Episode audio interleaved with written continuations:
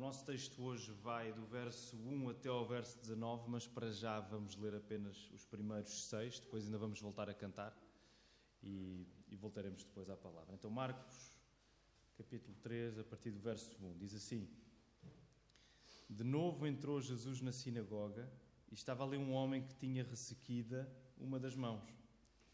E estavam observando a Jesus para ver se o curaria em dia de sábado, a fim de o acusarem. E Jesus disse ao homem da mão ressequida: Vem para o meio. Então lhes perguntou: É lícito nos sábados fazer o bem ou fazer o mal? Salvar a vida ou tirá-la? Mas eles ficaram em silêncio. Olhando-os ao redor, indignado e conduído com a dureza do seu coração, disse ao homem: Estenda a mão. Estendeu-a e a mão lhe foi restaurada. Retirando-se os fariseus, conspiravam logo com os herodianos contra ele em como lhe tirariam a vida. Então vamos a isso, queridos irmãos. Hoje estamos novamente com o texto de Marcos aberto à nossa frente, estamos no capítulo 3. Um, acabámos de cantar agora um, um cântico que eu gosto muito, que a determinada altura afirma que o meu coração é somente teu.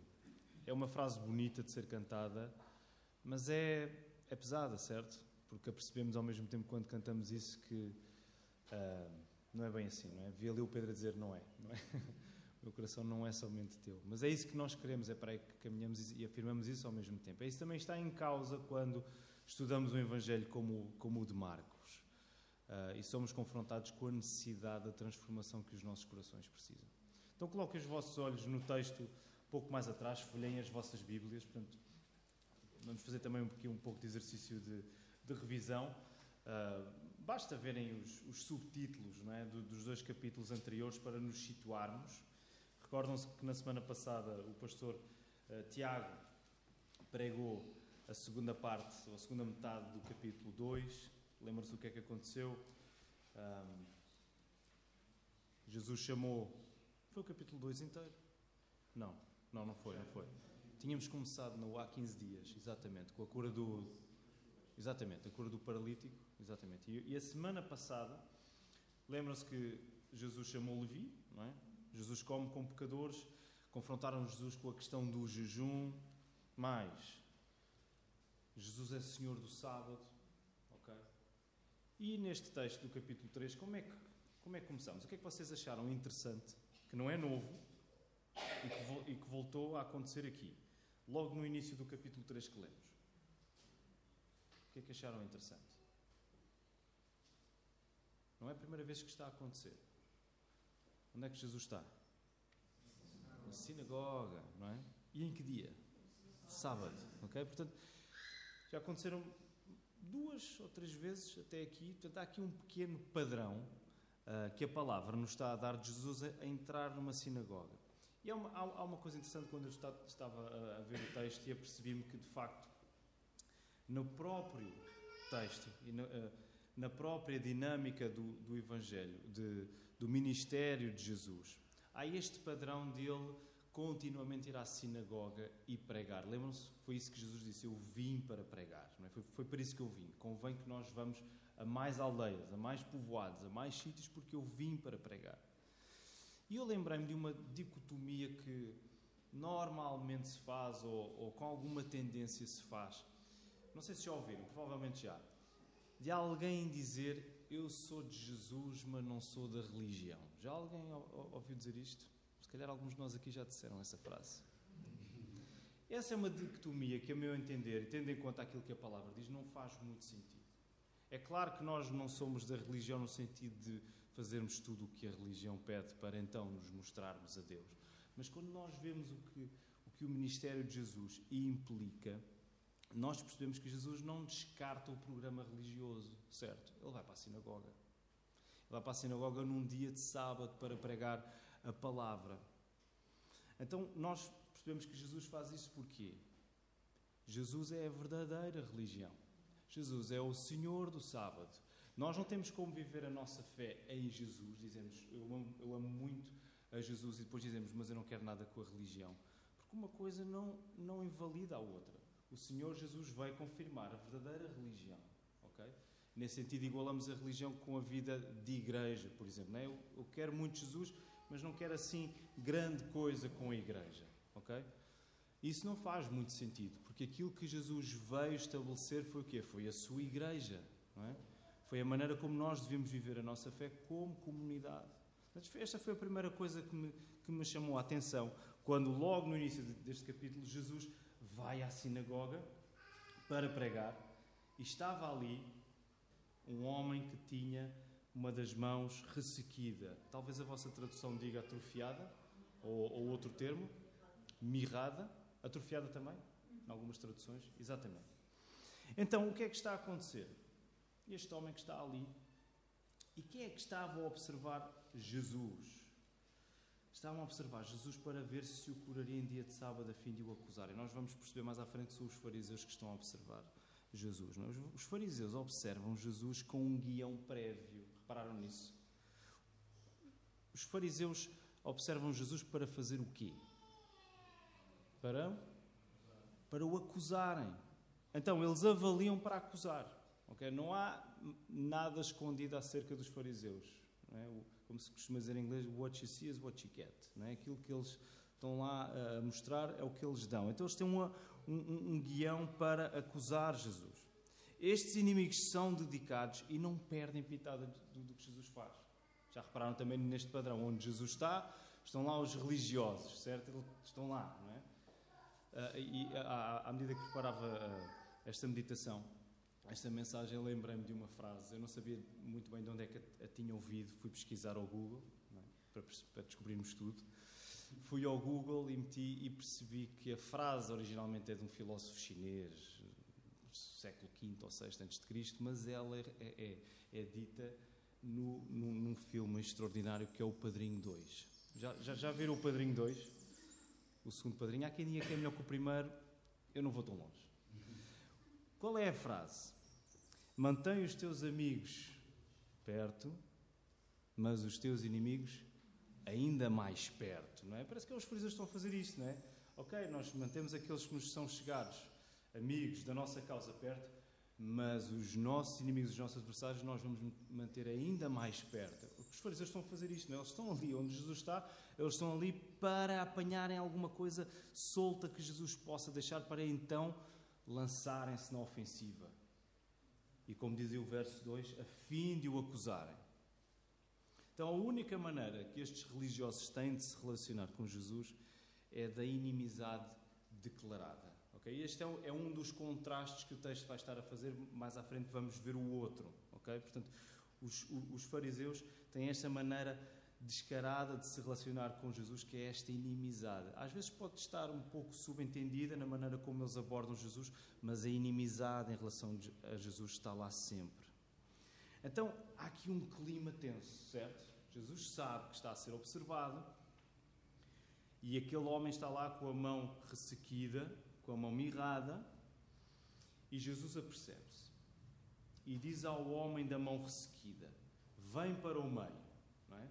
Parece que Jesus usa este homem que tem ali uma doença, coloca-o no meio para chamar a atenção a alguma coisa. Parece que. Queres que eu fale mais perto do microfone? Ok, Rodolfo. Obrigado.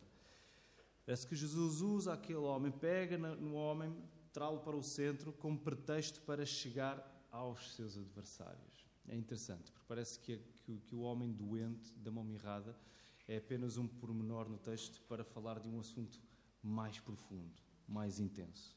Jesus quer curar doenças físicas, certo? Jesus quer, esse desejo é declarado.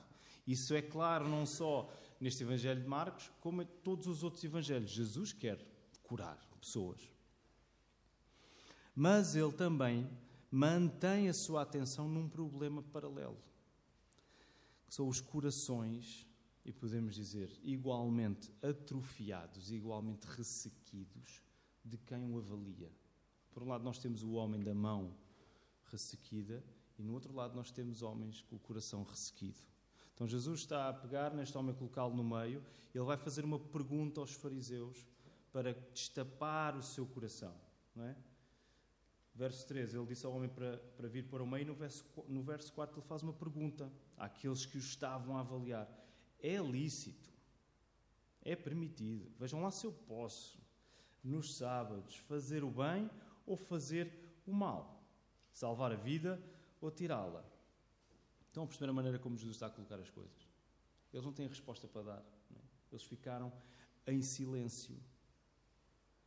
E este silêncio à pergunta de Jesus não revela sabedoria da parte dos fariseus. Às vezes nós lemos a palavra e percebemos que o silêncio muitas vezes é, é, é o ato mais claro de como os personagens podem mostrar sabedoria, certo? Lembram-se assim de algum exemplo em que o silêncio foi a maior prova de sabedoria?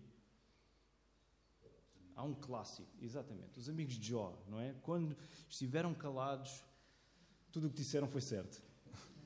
Foi o melhor momento deles, não é?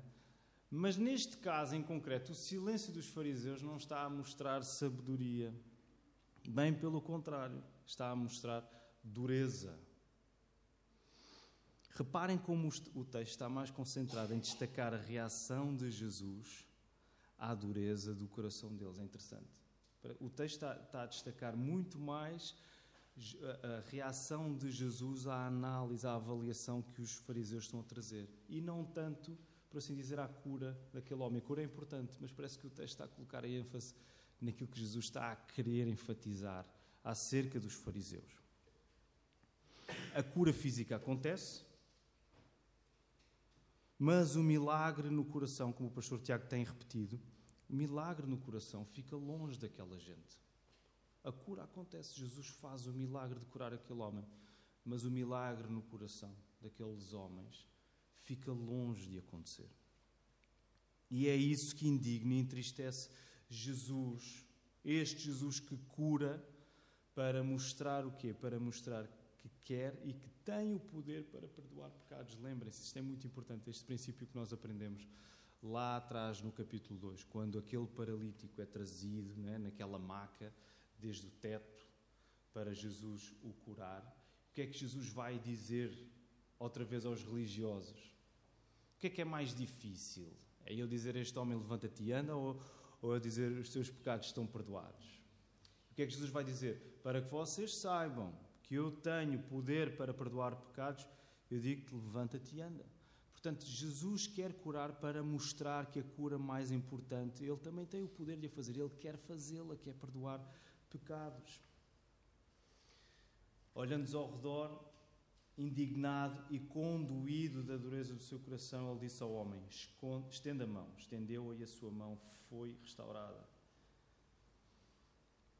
Então é esta dureza daquela gente que indigna e entristece Jesus. E a reação de Jesus que está aqui a ser destacada é uma reação severa, é, é, é bem intensa. Jesus fica conduído, fica triste, fica indignado. Já uma vez ficaram indignados por alguma coisa básica que vocês tomam como garantida e, e outra pessoa rejeitou? É esse tipo de indignação, mas muito maior, porque a importância de sermos perdoados pelos, do, dos nossos pecados é, não tem comparação. Jesus está conduído, está indignado. Então reparem, este primeiro episódio, como é que termina? Verso 6 retirando-se os fariseus, porque eles não responderam, não, é? não queriam que o seu coração fosse destapado, que eles não queriam revelar a sua verdadeira identidade, conspiravam logo com os herodianos contra ele em como lhe tirariam a vida. Este episódio termina com a confirmação de que os fariseus tiveram um mau intento desde o início. Eles começaram com uma avaliação disfarçada e terminam num desejo homicida. Eles começam apenas com uma, com uma avaliação. Vamos lá ver se conseguimos apanhar aqui alguma coisa. Mas no final, Marcos mostra a verdadeira cor, as verdadeiras cores destes fariseus. Eles terminam com um desejo homicida, um plano até para matar Jesus. O ódio destes homens por Jesus é tão grande ao ponto de se abrirem às coligações mais improváveis. Não sei se têm ideia de quem são estes, estes um, herodianos. Sabem quem são os Herodianos? O nome indica-nos alguma coisa. Herodianos? Herodes. Qual era a relação destes homens com Herodes? Alguém sabe? Aprendi isto com o pastor Tiago. Está escrito no livro. Se quiserem saber, podem comprar o livro. Não, mas eu vou dizer. Eram apoiantes da dinastia dos Herodes, não é? Aqueles, os reis uh, dos judeus, que na prática eram reis fantoches do Império Romano, ok? E que estavam ali a governar aquela zona. E estes herodianos tentavam um encontro da fé antiga, da fé judaica, com o progresso recente dos tempos. Ou seja, eles tentavam aliar o apego que eles tinham à fé do seu povo, mas ao mesmo tempo queriam pactuar com o poder invasor de Roma. Okay? Portanto, queriam ajudar ser, estar no campo de Deus e, e no campo do diabo, se podemos colocar as coisas assim. Então, eles na prática eram vistos como traidores da pátria. Agora, os fariseus. Os fariseus eram conservadores da fé, mais ligados com o povo, completamente contra sem qualquer tipo de afeição pelo poder invasor.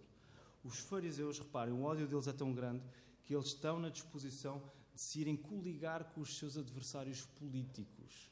Ok?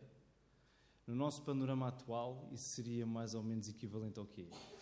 Uh, agora, é, é, sempre sensível falar nestas coisas, mas sei lá, será o Bloco de Esquerda com o Chega? Talvez, uma coisa assim.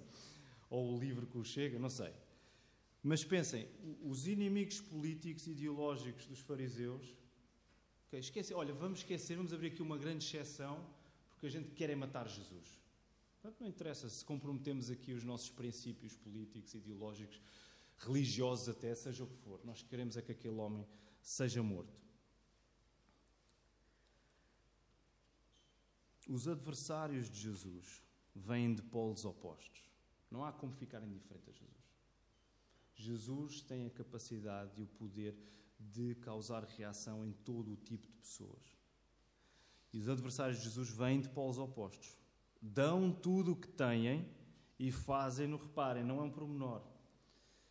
Eles conspiraram o quê? Levaram algum tempo para conspirar? Ou foi. Levaram algum tempo, queridos irmãos, o que é que diz o vosso texto? Aí no verso 6. Retirando-se os fariseus, conspiravam o quê? Logo então, eles aplicam-se, eles vêm de polos opostos, eles dão tudo o que têm e eles fazem-no rapidamente. Eles têm uma missão, os inimigos de Jesus. E mais uma vez vale a pena reforçar, reforçarmos este ponto. Isto é uma grande lição para nós. É uma grande lição para os discípulos de Jesus. Certo? A dedicação que estas pessoas têm a Jesus é de causar inveja. Quem me dera ter esta dedicação.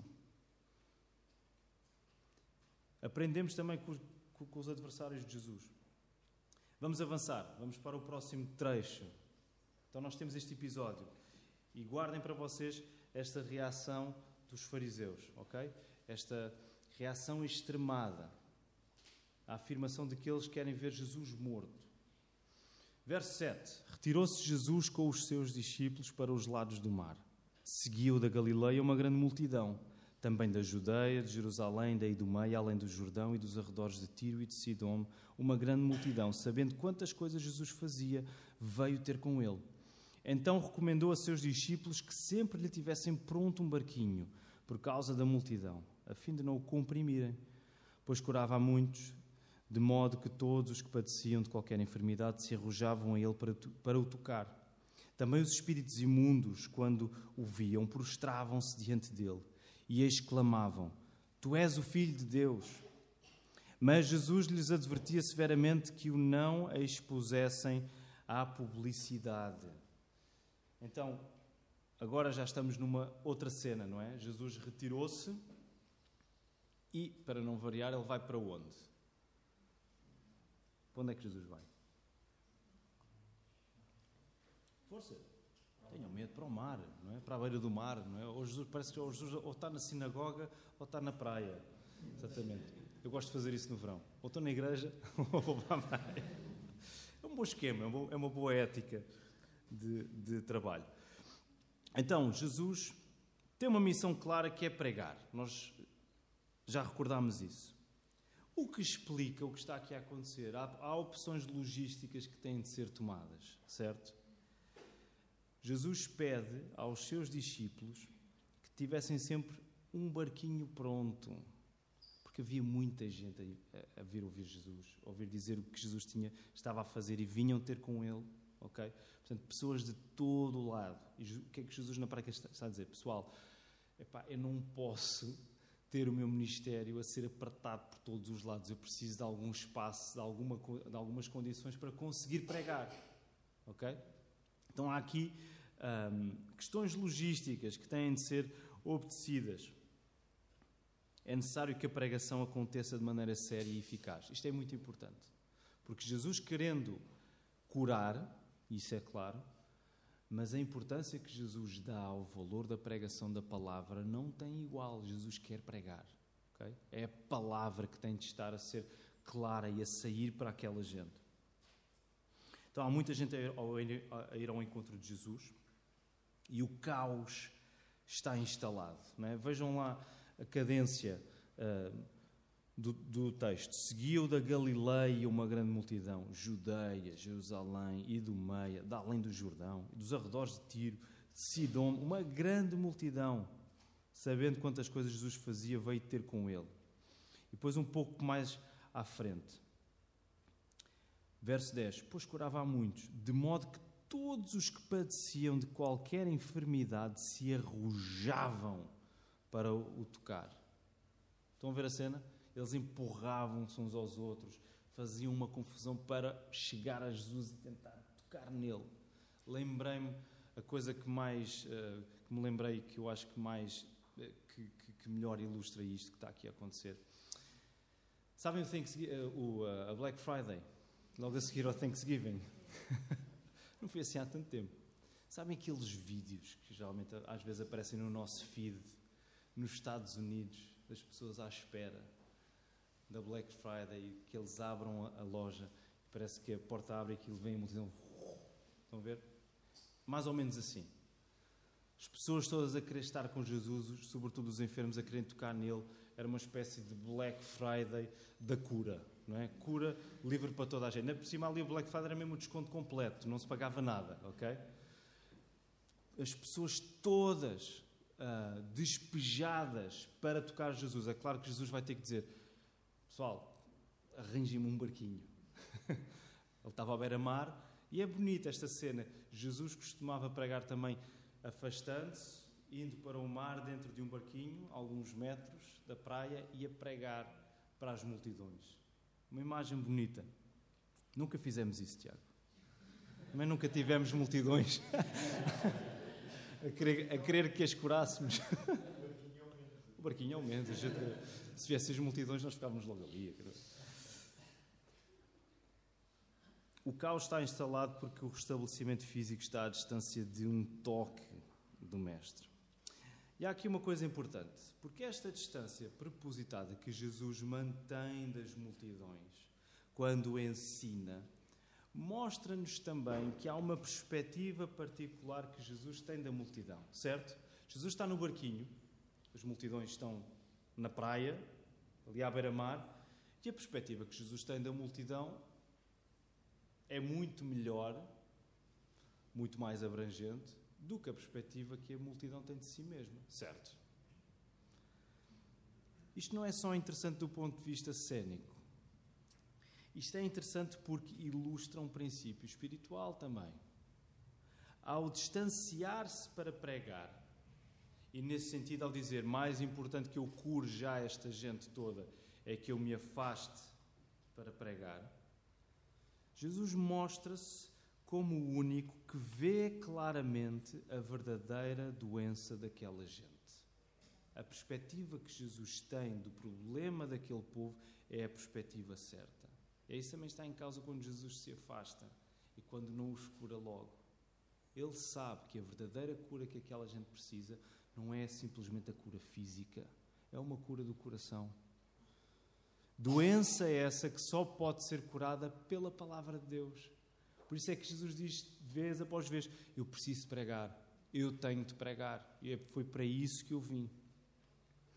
Este aspecto, reparem, também ensina-nos o quê? Que o melhor descanso que tu podes ter não está em todos os teus problemas serem resolvidos, da mesma maneira como o melhor descanso e a melhor cura que aquela multidão podia ter não era que as suas doenças e maleitas físicas desaparecessem todas Embora, mais uma vez, nós saibamos que Jesus quisesse curar aquelas pessoas. Mas o melhor descanso que tu podes ter está em escutares e dependeres da palavra de Deus. Mesmo que as tuas circunstâncias não se resolvam imediatamente. Ou às vezes até mesmo quando as circunstâncias não se resolvam de todo. Mas ainda assim há um descanso que nos é garantido sempre que dependemos da palavra de Deus em Cristo. Aí está em causa também quando Jesus se afasta. Parece um pequeno passo que não tem grande importância quando lemos o texto. Ok, Jesus está a querer ganhar espaço, fôlego, não é? Para, para respirar e para conseguir falar. Mas a perspectiva de Jesus é a perspectiva certa. Ele sabe o que é que aquele povo precisa. E no meio desta correria para o Mestre, encontramos mais uma vez o quê? O que é que voltamos a encontrar uh, onde Jesus está? Também está lá pessoas que quê? Que estão o quê? Que é que o texto diz já no final? Verso 11 e 12. Quem é que se aproxima regularmente de Jesus? Força. Espíritos imundos, não é? Pessoas possessas de espíritos imundos, de demónios e que a minha tradução é um pouco mais branda, diz exclamavam. Na verdade, eles berravam. Alguma, alguma tradução diz berravam ou gritavam? Gritavam, Ruth. Imaginem. A confusão já é imensa, o caos já está instalado. Ainda vêm lá os endemoniados. Agora estou a fazer assim, não sei se eles andavam assim ou não. Mas vinham lá os endemoniados a gritar: Tu és o filho de Deus! Estão a imaginar? Não consigo. Eu não consigo imaginar. Isto devia ser Uh, mais uma vez, a, a, realidade é muito mais interessante que a ficção científica, não é? ou, ou, ou que a ficção simplesmente. Endemoniados a chegarem a Jesus e a dizer: Tu és o Filho de Deus, a berrarem que Ele era o Filho de Deus. E uma vez mais, vemos o quê? O que é que Jesus faz em relação aos endemoniados? O que é que Ele faz? Eu ouvi aí, diz, diz. Manda-os calar. Manda-os calar. Para que não divulgassem quem Ele era. Ora, chegados até aqui no Evangelho de Marcos, nós temos uma afirmação que é clara okay? e que é transversal em todo o livro. Foi assim que o Evangelho começou e é essa afirmação que vai sendo repetida e desenvolvida durante o Evangelho. Que afirmação é essa? Uma afirmação acerca de Jesus. Que ele é o Filho de Deus, não é? É isto que os demónios também estão a dizer outra vez: Tu és o Filho de Deus. Mas por alguma razão, Jesus não quer que a sua identidade seja conhecida de qualquer maneira, certo? Nem mesmo aquele um, homem que foi curado lá atrás, no capítulo, uh, no capítulo 1 ainda, quando Jesus diz: não, digas nada. Não é? Jesus não quer que aquele homem o exponha à publicidade. Muito mais agora com os endemoniados. Ele diz: calem-se. Vocês calem-se. Jesus não quer que a sua identidade seja conhecida de qualquer maneira. É uma reação violenta e imediata de Jesus, certo? O que é que nós aprendemos com isto? Nós aprendemos que Jesus não veio para dialogar com o poder das trevas. Jesus veio para vencê-lo. É certo que nós temos episódios em que Jesus parece que está a dialogar, é? E dialoga com com pessoas uh, possuídas de espíritos imundos. Conseguem se lembrar de algum episódio em que isso acontece? Como? Que é o endemoniado? Gadareno ou Gezareno, dependendo da tradução, não é? É curioso porque chegaremos lá a esse texto aqui também no Evangelho de Marcos, Evangelho, acho que é o Evangelho de Lucas, que diz que são dois endemoniados que saem. E, e de facto aparece, acontece ali uma pequena conversa, não é? Mas o que é importante nós percebemos é que nunca esse diálogo que Jesus permite que seja estabelecido com aquele endemoniado é feito numa, numa plataforma de igualdade. Nunca os endemoniados estão em condição de negociar de par para par para com Jesus. Há sempre uma relação de autoridade e reconhecimento dessa autoridade. Então Jesus não vem para dialogar com o poder das trevas, mas para vencê-lo. Agora aplica isto à tua vida. Eu acho que muitos de nós não somos chamados na rotina dos nossos dias, não é? de segunda a sexta-feira, das nove às cinco, termos de lidar com possessões demoníacas, é? da mesma maneira como Jesus tinha de lidar. Mas o mesmo princípio está em causa quando tu te entregas muito mais a dialogar com aquilo, e nesse sentido a tentares conversar e convencer, com aquilo que te puxa para as trevas, do que a assumires na tua vida a vitória que Jesus já conquistou para ti sobre isso. Quantas vezes nós dialogamos, não é? Abrimos espaço para as sugestões das tentações que diariamente nos rodeiam. Em vez de nos lembrarmos, não, não, calma lá, Jesus venceu isto. Jesus venceu o poder das trevas. Jesus venceu o poder das trevas para que eu viva nessa vitória diariamente. O privilégio de afirmar que Jesus é o Filho de Deus não deve estar na boca de quem, não querendo nada com ele, ainda assim se vê obrigado a admiti-lo. Isto é um privilégio, afirmar que Jesus é o Filho de Deus. O texto, o apóstolo Paulo vai explicar isso. Ninguém pode afirmar que Jesus é o Filho de Deus se não for através do quê? Se não for pelo, pelo Espírito Santo. E agora perguntamos, será que estes demónios afirmavam que Jesus é o Filho de Deus pelo poder do Espírito Santo? Não, não pode ser. Mas ainda assim é inevitável que eles reconhecessem, porque a autoridade estava toda do lado de Jesus. É isso que vai acontecer também no final, quando Jesus regressar, não haverá uma única pessoa que não reconheça que Jesus é Senhor, ou para a sua salvação, ou para a sua condenação eterna. O privilégio de afirmar que Jesus é o Filho de Deus, é isso que está em causa também quando Jesus os manda calar. É que Jesus quer que essa afirmação, essa declaração de que tu és o Filho de Deus, esteja na boca de quem se submete a Ele em fé, em arrependimento, em louvor. Ele quer que a transformação no coração aconteça para então haver essa afirmação que o glorifica.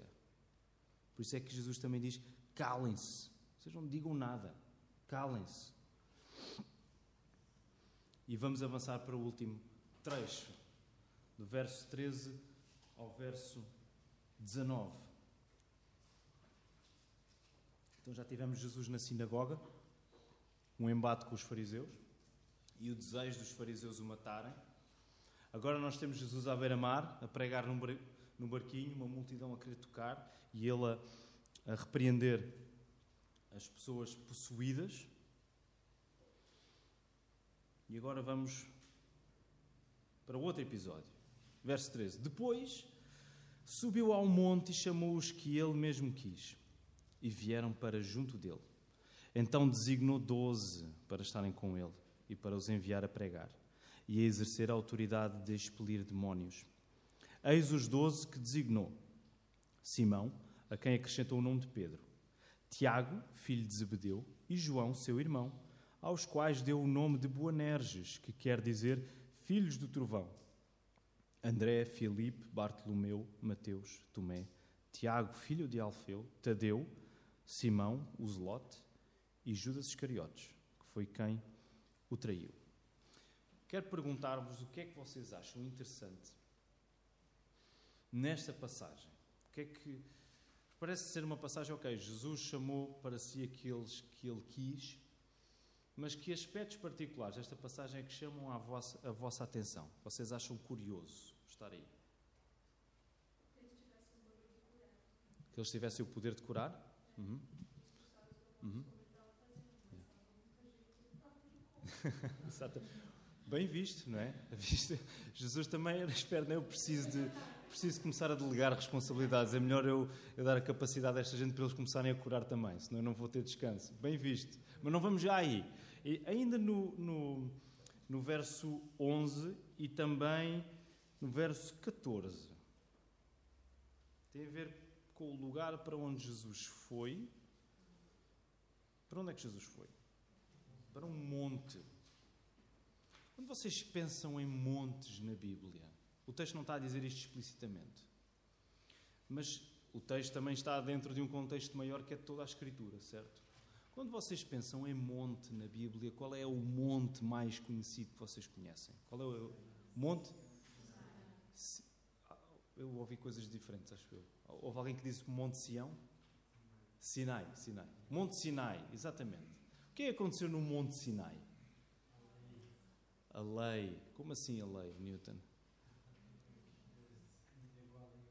Deus entregou a lei a Moisés no Monte Sinai. Lembram-se? Então Deus, Deus resgata o povo do Egito. O povo vai para o deserto e no Sinai Deus desce sobre o Monte Sinai. Fala com Moisés, dá-lhe a lei, os dez mandamentos e toda a lei para a vida do povo. Certo? No Monte Sinai, Deus faz o que é com o povo? Entra numa aliança com o povo, estabelece os termos da aliança do povo, certo? Para resumir muito, se vocês me obedecerem, vai correr bem. Se vocês me desobedecerem, vai correr mal. A aliança estava a ser estabelecida.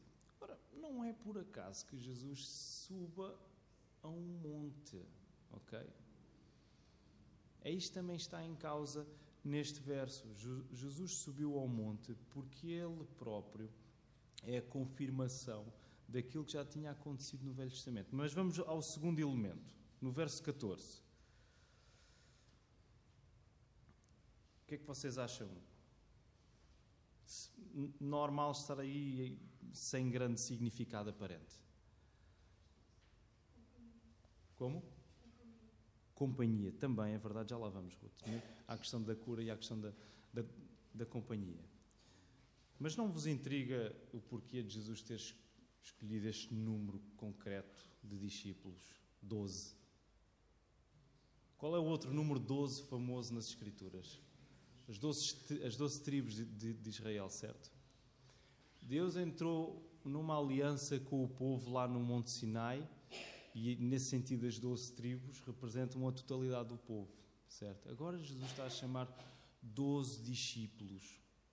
Ou seja, Jesus está a tomar para si a responsabilidade e a confirmação de uma aliança com o seu povo, digamos assim, o seu povo renovado. Aquilo que Deus tinha antecipado lá no Velho Testamento, agora Jesus está a fazer, não é? Eu estou a, chamar os meus. Da, maneira, da mesma maneira que Deus chamou os seus, Jesus agora está a chamar os seus, o seu povo.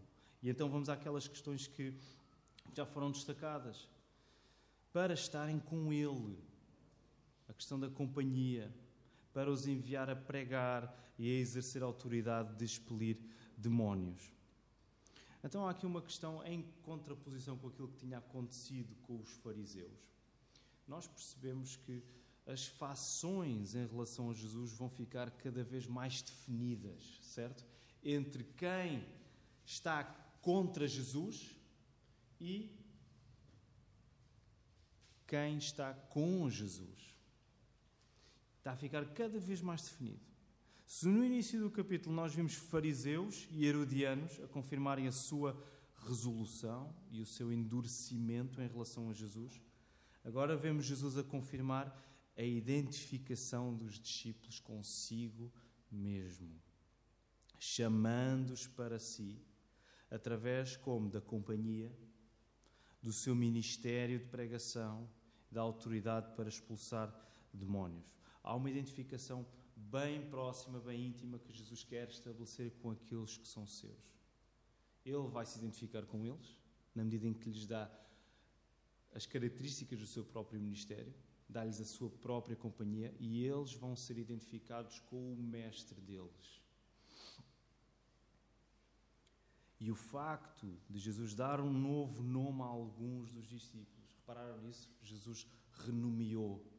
Poucos deles, foram poucos. Repararam quem, quem, a quem é que Jesus deu um novo nome? A Simão, a quem acrescentou o nome de Pedro.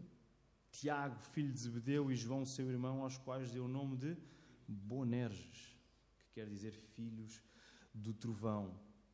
Curiosamente, são estes três homens, Pedro, João e Tiago, que vão formar o círculo, dentro dos discípulos, o círculo mais íntimo do Senhor Jesus.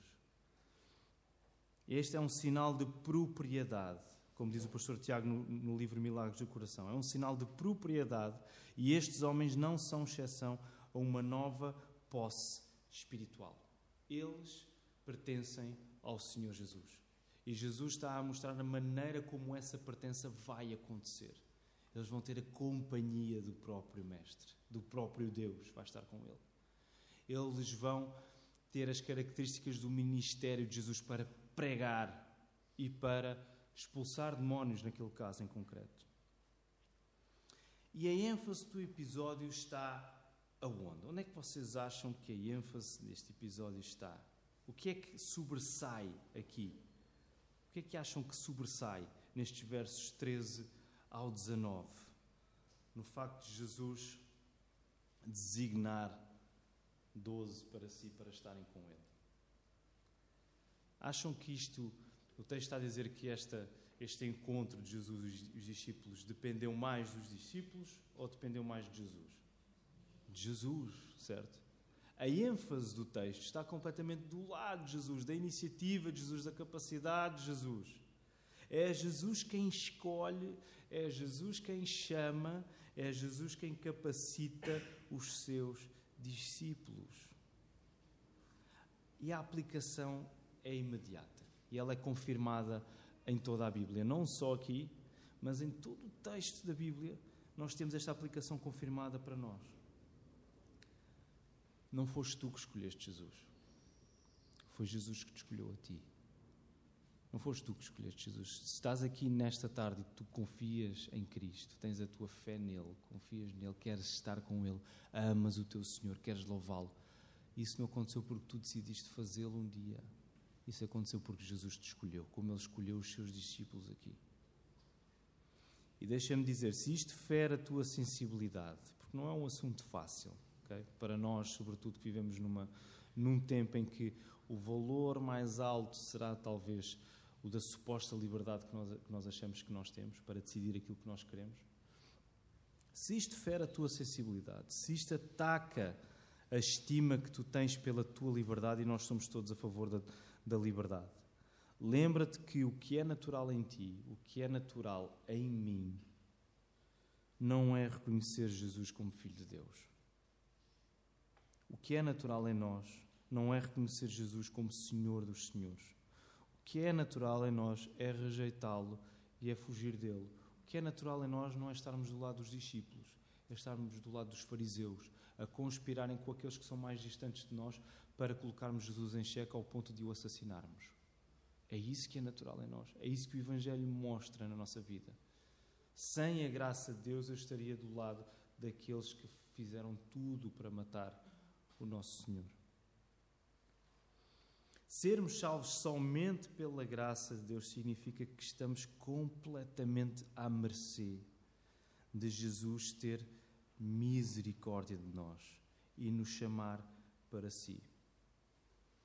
Repara, esta é uma doutrina de Jesus te escolher a ti, tu não escolheres a Jesus, que te coloca no lugar mais profundo de humildade porque faz-nos olhar para o nosso pecado e dizer: se não fosse a iniciativa de Deus ao vir ao meu encontro, eu nunca teria a capacidade de me lançar sobre Ele, eu nunca teria a capacidade de o invocar. Porquê? Como Paulo explica na carta aos Romanos, nós, a nossa condição natural não é sermos livres, a nossa condição natural é sermos escravos. E escravos do quê?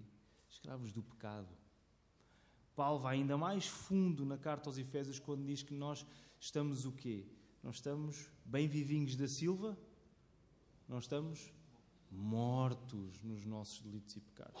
Como é que um morto, esta é sempre a pergunta que me desarma, como é que um morto espiritualmente consegue fazer o que quer que seja? Quanto mais escolher Deus, se toda a sua inclinação está no sentido oposto. Tem que ser Deus a ir lá pegar nele, virá-lo para si, colocá-lo diante de Cristo, diante do seu sacrifício, diante da sua graça. Ao mesmo tempo, lembra-te que Jesus te ter escolhido, Jesus ter te chamado para si, é a tua segurança. Se fosses tu que a determinada altura decidiste seguir Jesus por ti mesmo, a segurança que tu terias na tua salvação estaria em, em ti mesmo. Eu teria muita pena por ti. Porque em menos de nada, tanto tu e eu, acabaríamos por perder isso. Mas a segurança da nossa chamada, da nossa salvação, não está em nós, está no facto de ter sido Jesus a agarrar-nos, a chamar-nos, a nos salvar. E isso significa que Ele não nos vai perder. Lembram-se o que é que Jesus orou lá em João 17, na sua última oração pelos seus discípulos? antes de ser preso e crucificado. O que é que ele diz ao Pai? Eu perdi dois ou três do, do, dos que tu me deste, mas não, não faz mal porque eram dispensáveis. Ele disse isto? Não. Ele disse o quê? Eu não perdi um.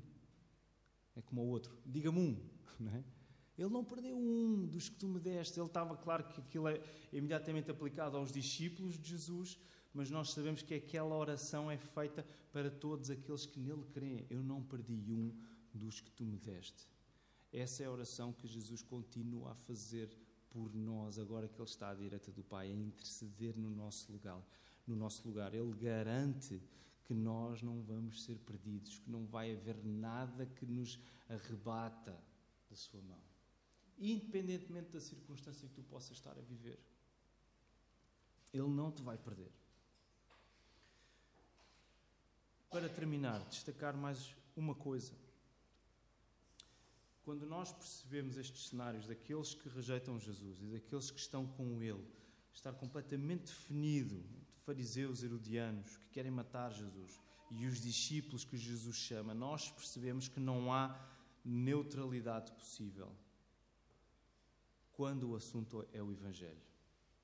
Ou nós estamos dentro com a nossa vida toda, ou estamos fora com todas as nossas forças. A Bíblia não deixa espaço para, ah, mas há aqui um terreno médio em que tu podes conceder algumas coisas e ainda assim fazeres parte da equipa de Jesus, mesmo que não estejas completamente dentro. Nunca a Bíblia funciona nesses termos. Ou tu estás com a tua vida toda, ou tu não estás de todo. Por isso é que cantar aquele verso há pouco é tão difícil às vezes. O meu coração é somente teu. E nós percebemos. Eu minto muitas vezes. É difícil. É muito fácil ter o meu coração dividido.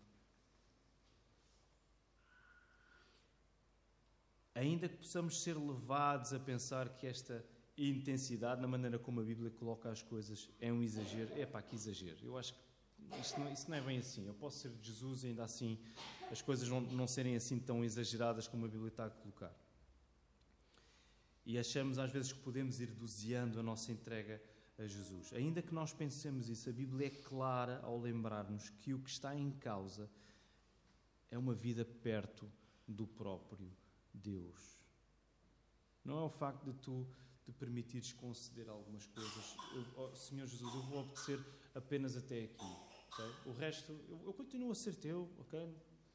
Que não haja mal entendidos nisto. Mas eu só vou até aí. É? O resto eu trato. Eu faço, eu vou fazer os compromissos que tenho que fazer mas do resto trato eu, ok? Não mexas muito nesta parte da minha vida. O que está em causa é aquilo que Jesus, é aquilo que está a dizer o texto.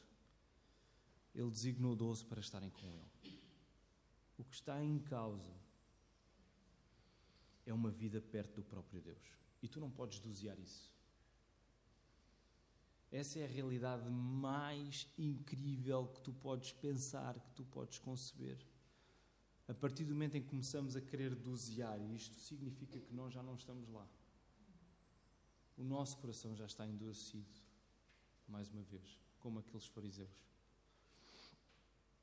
Não há critério nosso que tenha a capacidade de conter a torrencialidade que é Deus a vir ao nosso encontro no seu próprio Filho feito homem. Por isso é que é tão importante neste período do ano nós pararmos para considerarmos aquilo que Jesus veio fazer por nós. Nós tomarmos tempo para considerar os textos acerca da espera de Jesus, aquilo que Deus fez em Cristo. Porque se pensarmos bem, o pastor Tiago hoje pregava sobre isto de manhã. A coisa mais extraordinária de todas que nós encontramos na Bíblia nem sequer é a ressurreição. É claro que a ressurreição faz parte do pacote, não, não me entendam mal. Mas a coisa mais extraordinária de todas qual é? É Deus ter ter-se feito homem em Cristo Jesus. Deus ter assumido a nossa limitação. Deus ter assumido as nossas características em Cristo Jesus. Isso é torrencial, é de uma intensidade que nós não conseguimos captar. O Deus infinito que não pode ser contido num espaço apenas, que não pode ser contido no tempo e no espaço faz-se contido no tempo e no espaço em Cristo Jesus. Não há critério nosso que nós achamos, achemos razoável para avaliar a nossa entrega a Jesus que tenha a capacidade de conter isto. Quando o Evangelho ganha força na tua vida, quando ele te agarra, tu não tens como resistir. Tu não tens como dizer oh, Senhor, eu gosto muito de ti, mas deixa-me primeiro tratar dos meus afazeres. Não, tu entregas-te todo como aquela multidão desesperada se estava a entregar. Tu queres tocar no teu Senhor. Tu queres vê-lo. Tu queres ouvi-lo. A intensidade divina que é a palavra de Deus encarnada em Jesus para nos salvar só tem uma resposta possível. É essa resposta que Jesus procura. É essa resposta que Jesus quer fazer brotar nas nossas vidas através de corações onde milagres acontecem, onde a transformação acontece. Que são vidas totalmente entregues em fé, em arrependimento e em louvor. Não temos outra maneira de viver para o nosso Deus. Vivemos de maneira muito imperfeita, reconhecemos os nossos erros, falhas, pecados, mas a nossa entrega contínua é isso mesmo, é uma entrega que, que acontece continuadamente todos os dias. Senhor, eu voltei a errar, por isso eu não tenho para onde ir, mas eu continuo aqui, Senhor. Eu peço-te perdão. Eu sei que tu garantiste esse meu perdão. Eu sei que a tua morte é suficiente, a tua ressurreição é perfeita para que qualquer pecado que eu cometa tenha o teu perdão, para que eu não seja perdido, para que nada me afaste da tua presença. Foste tu que garantiste isso, portanto, é com base na tua palavra que eu vou avançar. E nós vivemos isso diariamente, a nossa fé, o nosso arrependimento e o nosso louvor ao nosso Deus. Vamos voltar a ficar de pé, queridos irmãos, e vamos voltar a cantar.